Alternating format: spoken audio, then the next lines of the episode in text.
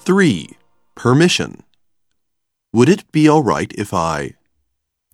Would it be all right if I took one of my vacation days next Thursday? Sure. Just make sure that there is someone here to cover for you while you're gone. May I? Excuse me, may I sit here? Sorry, this seat is taken.